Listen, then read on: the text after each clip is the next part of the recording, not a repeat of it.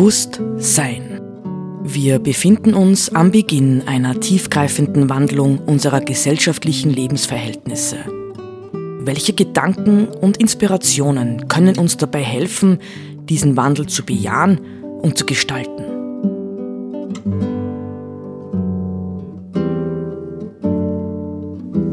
Eine Sendung von Roland Steidl.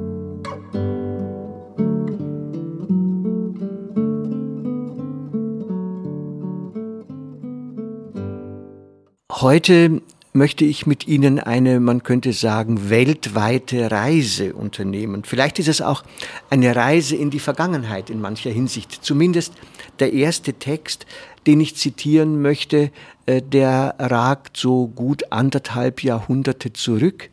Die anderen sind dann aktuelle Texte. Vielleicht noch ein Vorsatz dazu. Es handelt sich um Texte, die aus anderen Kulturen kommen.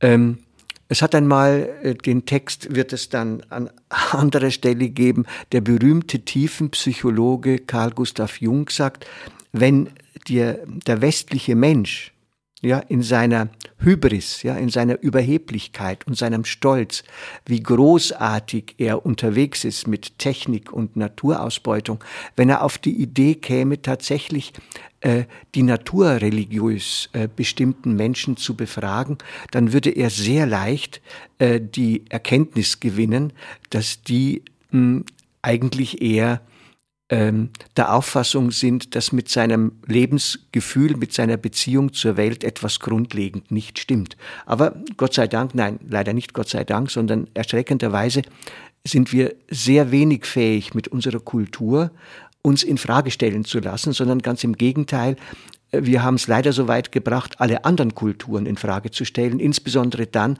wenn sie sich nicht den Vorgaben der westlichen Technik und Industrialisierung äh, gefügt haben. Nicht? Und auf die Art und Weise sind ja, äh, das muss man auch im Vorhinein sagen, sind ja viele Kulturen untergegangen äh, oder zumindest am Rande des Zerstörtwerdens. Ich nenne jetzt die Indianer, weil da kommt der erste Text dazu. Ich nenne jetzt aber auch Tibet, ja, das also von der chinesischen Regierung gezwungen worden ist, mehr oder weniger den kommunistischen und damit auch industriellen Way of Life einzuschlagen. Aber ich nenne auch die heute noch vielfach ähm, im Amazonas-Urwald lebenden indigenen Völker, die offensichtlich überhaupt keine Lust haben und kein Interesse, sich mit unserem westlichen Way of Life auseinanderzusetzen, sondern die sich immer tiefer in den Regenurwald zurückziehen, weil natürlich die Zerstörung des Urwalds auch fortschreitet und sie immer weiter ähm, woanders hin äh, flüchten müssen. Ich fange mal an mit einem relativ bekannten Text, von dem man allerdings nicht weiß, ob er ganz authentisch ist, nämlich die große Rede des Häuptlings Seattle von 1855 an den damaligen amerikanischen Präsidenten. Also man hat festgestellt, dass sie vermutlich eine fiktive Nacherzählung eines amerikanischen Lehrers ist, ja, der versucht hat, den Geist zu erfassen, aber sie muss nicht ganz authentisch sein. Ich zitiere also aus dieser äh, wahrscheinlich fiktiven Rede oder nachempfundenen Rede des Häuptlings Seattle. Wir sind ein Teil der Erde. Und sie ist ein Teil von uns. Die duftenden Blumen sind unsere Schwestern, die Rehe, das Pferd, der große Adler sind unsere Brüder. Die felsigen Höhen, die saftigen Wiesen, die Körperwärme des Ponys und des Menschen, sie alle gehören zur gleichen Familie. Jeder Teil dieser Erde ist meinem Volk heilig. Jede glitzernde Tannennadel, jeder sandige Strand, jeder Nebel in den dunklen Wäldern, jede Lichtung, jedes summende Insekt ist heilig. Unsere Toten vergessen diese wunderbare Erde nie, denn sie ist des roten Mannes Mutter.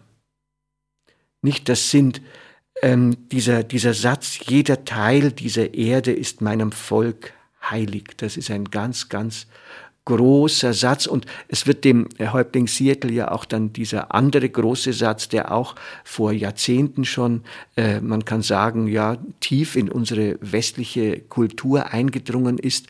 Erst wenn der letzte Fisch gefangen und der letzte Baum gerodet ist, werdet ihr erkennen, dass man Geld nicht essen kann. Nicht? Prophetische Worte könnte man sagen, und trotzdem sind wir an diesen prophetischen Worten vorübergegangen. Ähm, ich will bei dieser indianischen äh, Kultur noch ein wenig verweilen. Und zwar hat ein ähm, Indianer, ein moderner Indianer, ähm, eine Botschaft an die Europäer verfasst. Titel war Wacht auf, die Technik wird euch nicht retten. Das war 1985, also fast vor 40 Jahren und stand damals in der Zeitschrift Natur. Ähm, ich zitiere daraus, ja. Ähm, ähm, John Mohawk ist insofern ein bemerkenswerter Mann. Er hat eine Zeitschrift herausgegeben. Ich glaube, die Akwesasne Notes ähm, hießen die. Und er hat an westlichen Universitäten Philosophie studiert und dann sozusagen die westliche Philosophie verglichen mit den alten indianischen Traditionen. Und da sagt John Mohawk Folgendes. Ihr habt euch von der Erde entfernt ich spreche nicht von eurer Fähigkeit, zu anderen Planeten zu fliegen.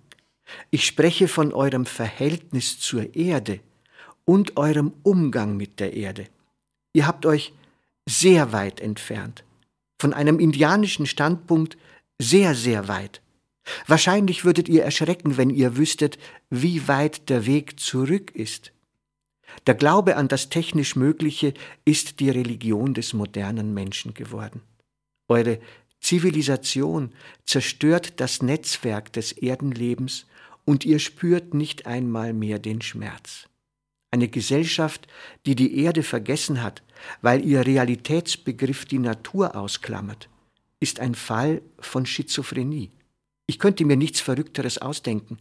Die Kultur des Westens ist die absolute Zerstörung jeder anderen Kultur.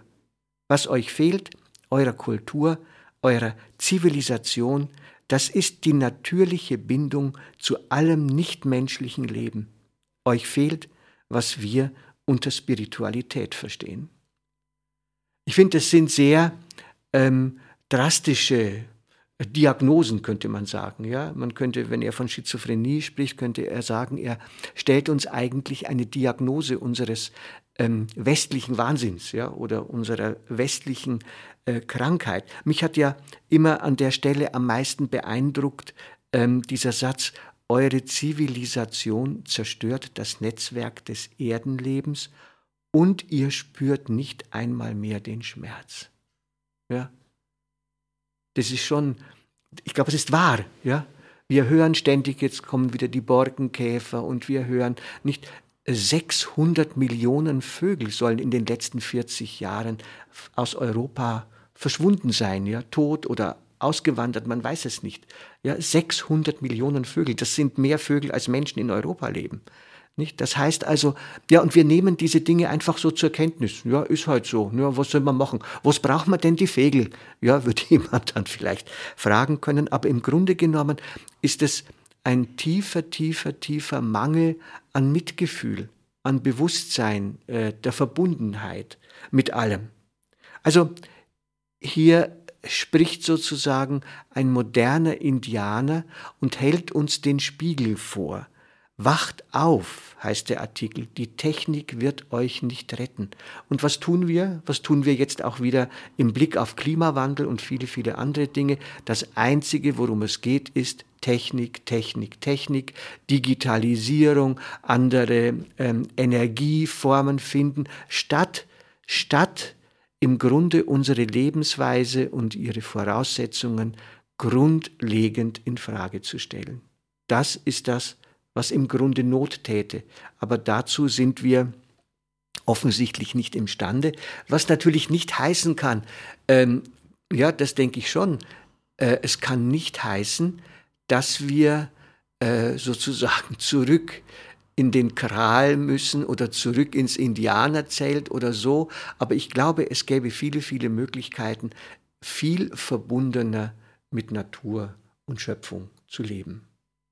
Jetzt machen wir noch einen Sprung in eine andere Kultur, auch zu einem ähm, Zeitgenossen, und zwar zu Galsan Chinak.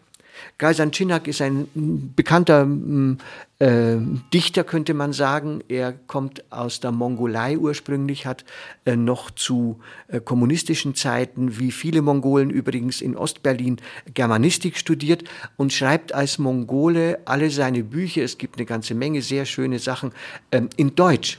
Und zwar ist sein Deutsch davon geprägt, dass er schlicht und ergreifend, ja, er ist ein Tuva, also kommt aus dem Volksstamm der Tuvas, äh, dass er das Tuvanesisch, könnte man sagen, dass er die Tuva-Sprache ins Deutsche übersetzt. Ja? Und das gibt dem Deutschen ein, ein erheblich höheres Maß an Sinnlichkeit, eigentlich eine ganz, ganz andere Wahrnehmung. Es ist spannend, seine Texte zu lesen. Ich habe einiges von ihm zu Hause, aber er äußert sich natürlich auch gelegentlich theoretisch. Ja, und ich möchte das jetzt einmal so äh, als Beispiel nehmen, wo er, äh, wo er über das Verhältnis sein Verhältnis, ja, also das Verhältnis einer indigenen Kultur, und er versteht sich noch immer als Indigener, ähm, zur Natur äh, beschreibt. Unser Verhältnis zur Natur, sagt er, ist einfach anders. Ein Berg ist ein Berg. Und wenn ich auf diesem Berg sitze, dann bin ich Stein und Ruhe. Eine weitere Aufgabe habe ich nicht. Und wenn ich dann über die Steppe gehe, dann bin ich Gras. Ich fühle, wie ich wachse oder verdorre, dufte oder raschle. Und wenn ich durch einen Fluss gehe, dann bin ich Wasser. Ich fließe. Diesen Gedanken kann ich auf andere Dinge auch übertragen. Mal bin ich Gletscher, mal Baum, mal Luft. Immer bin ich Teil der Erde und des Himmels und dessen, was dazwischen ist. Nicht? Wir spüren hier sofort wieder die Verbindung auch zu diesen indianischen Sichtweisen, aber ich möchte dennoch noch kurz mit einem ähm, anderen Text von ihm schließen, der dann auch wieder ans Indianische anknüpft. Da sagt Galsan Chinak, wir brauchen eine globale Spiritualität und wir brauchen eine gute Philosophie. Eine gute Philosophie wäre eine Philosophie der Einheit. Aber der europäische Geist hat über Jahrtausende alles zertrennt, zerteilt und zerschnitten. In kleine Scheibchen, die in die selbstgebauten Schubladen passen. Das ganze Universum habt ihr Westler schubladisiert. Da ticken wir mit unserer nomadischen Philosophie anders. Wir sind gierig nach Brüdern und Schwestern. Wir nehmen alles hin. In unseren Geist passt alles hinein. In ihm gehört alles zusammen. In ihm ist Einheit. Würden wir alle dieses Bewusstsein von Einheit ausprägen, würden wir als Menschheit sehr viel besser leben.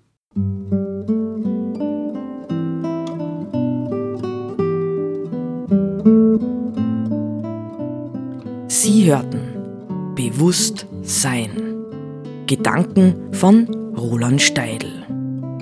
Die Musik zur Sendung stammt von Johann Sebastian Bach. Interpretiert von Harald Simada.